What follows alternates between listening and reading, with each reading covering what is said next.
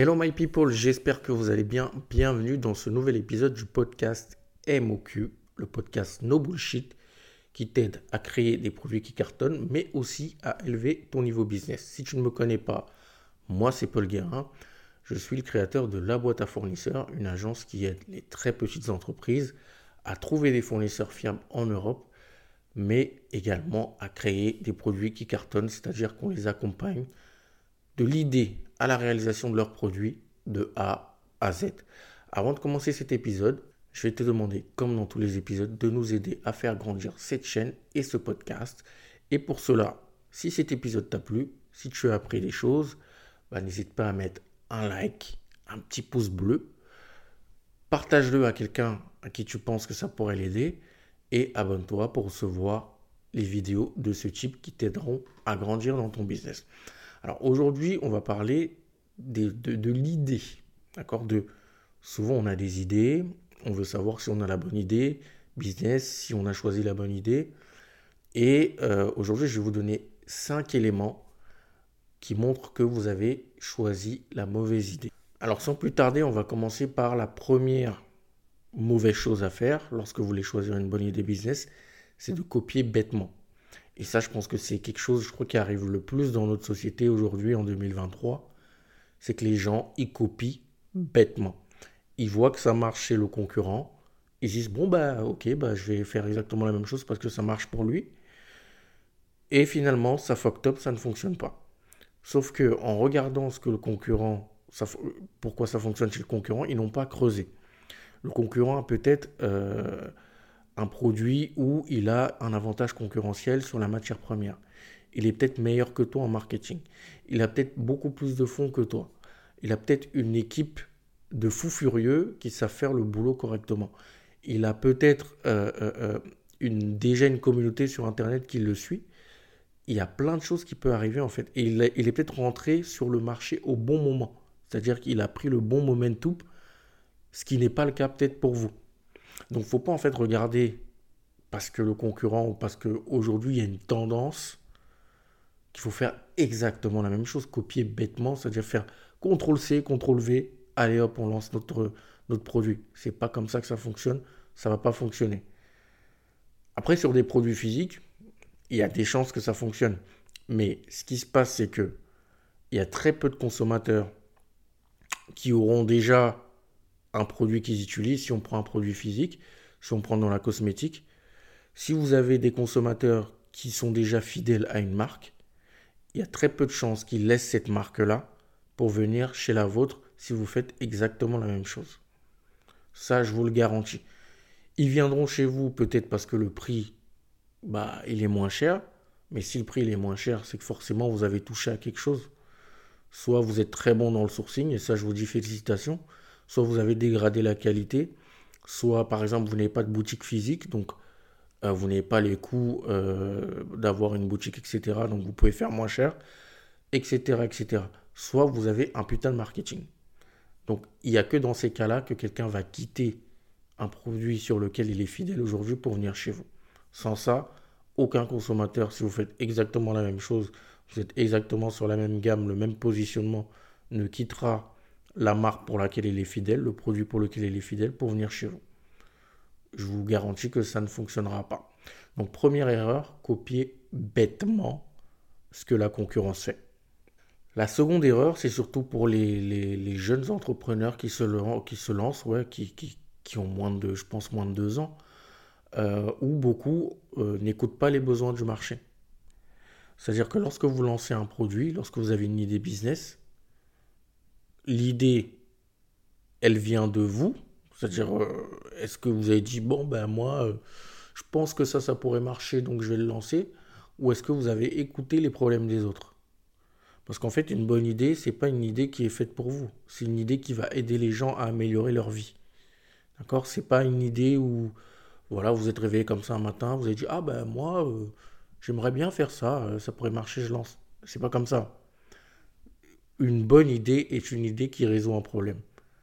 C'est pas une idée farfelue juste pour votre plaisir. D'accord? Donc, si vous n'écoutez pas les besoins du marché, votre idée, elle ne va pas fonctionner et votre entreprise, votre produit, pareil. Ça, je vous le garantis. Et c'est souvent l'erreur des jeunes entrepreneurs. Bah forcément, hein, on est jeune, euh, on veut se lancer, on a le cerveau qui bouillonne, on a plein d'idées dans, dans la tête.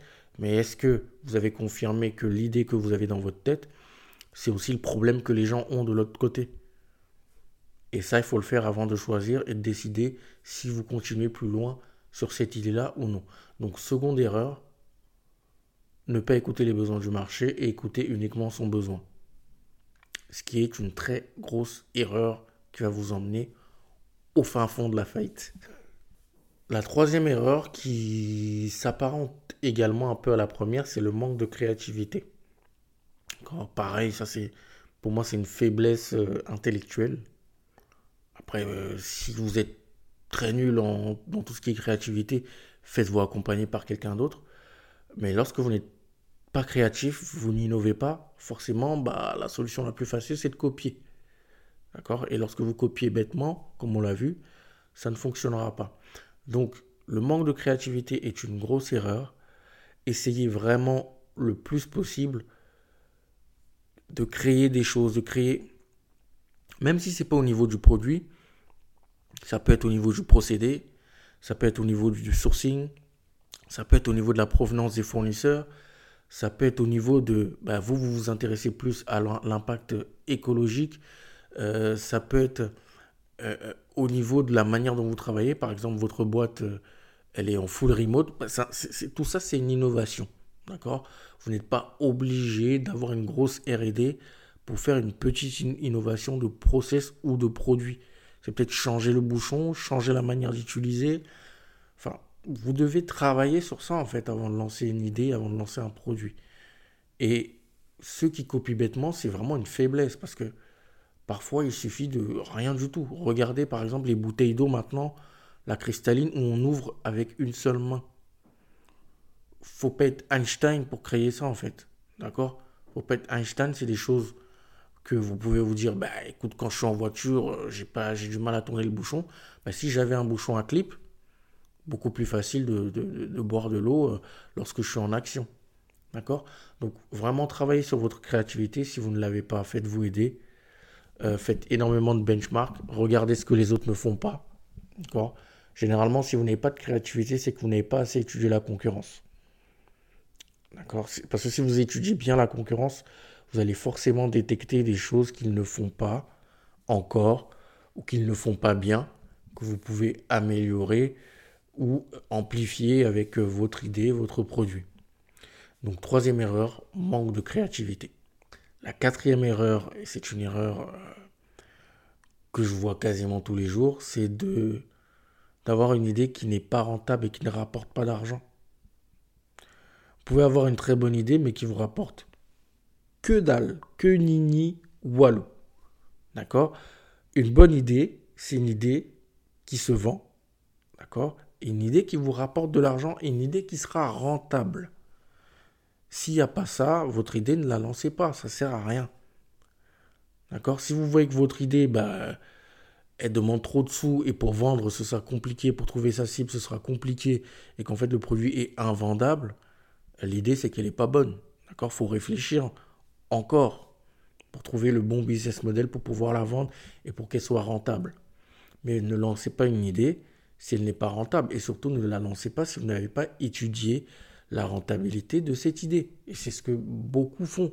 C'est-à-dire qu'on a une idée, on n'a pas fait de business plan, on n'a pas testé le marché pour savoir si les gens sont capables d'acheter, on lance. Et après, on se rend compte que bah, on ne fait pas d'argent. Ah non, c'est pas ça. Donc, une idée doit être commercialisable. Le produit qui sort derrière vous devez pouvoir le vendre, trouver une cible pour le vendre, et ça doit vous rapporter de l'argent. En tout cas, plus que vos dépenses. D'accord? Donc ça doit être rentable. Si c'est pas rentable, c'est pas une bonne idée. Point. Ça, c'est même pas une discussion. Ça peut ne pas être rentable au début parce que forcément, lorsque vous lancez une boîte, pouvez engranger beaucoup plus de fonds au départ pour faire démarrer. Ce qui est normal. Par exemple, dans la tech, bah, tu as beaucoup de boîtes qui ne sont pas rentables pendant 1, 2, 3 ans, mais sur le long terme, elles finissent par être rentables. D'accord Si oui, c'est ce business model-là, il n'y a pas de souci. Mais pour un produit physique, par exemple, Si vous n'êtes pas rentable dès le début, ça va être très compliqué d'attendre 5, 10, 15, 20 ans euh, pour être rentable parce que vous allez. C'est pas la même chose qu'une boîte tech. D'accord? Euh, Donc, ça, c'est une erreur. C'est la quatrième erreur. Lancer une idée qui n'est pas vendable, pas rentable.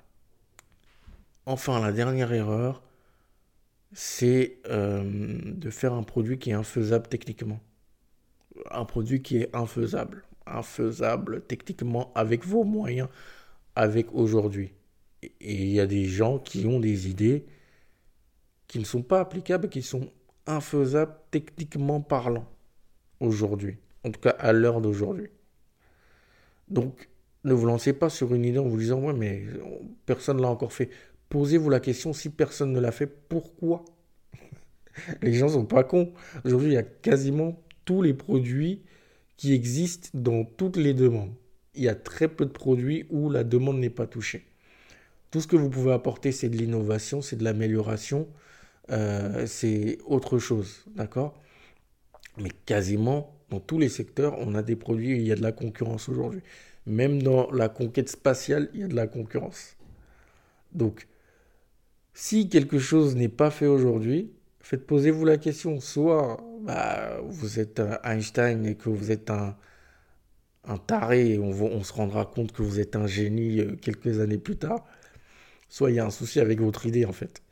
D'accord? Si personne ne l'a fait, personne ne s'est lancé sur ce domaine-là, et personne n'a sorti le produit que vous avez en tête, qui n'est pas encore aujourd'hui sur le marché, ah, c'est qu'il y a un problème parce que vous n'allez rien inventer. Vous allez Enfin, il y a très peu d'inventions de, aujourd'hui. D'accord? C'est de l'amélioration, c'est de l'innovation, euh, c'est des changements.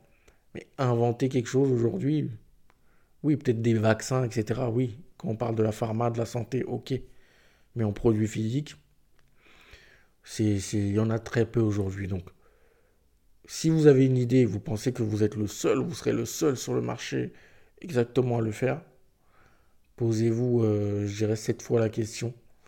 Euh, avant de lancer cette idée. Donc voilà les cinq idées qui montrent en fait que vous avez choisi la mauvaise, les cinq euh, caractéristiques qui montrent que vous avez choisi la mauvaise idée.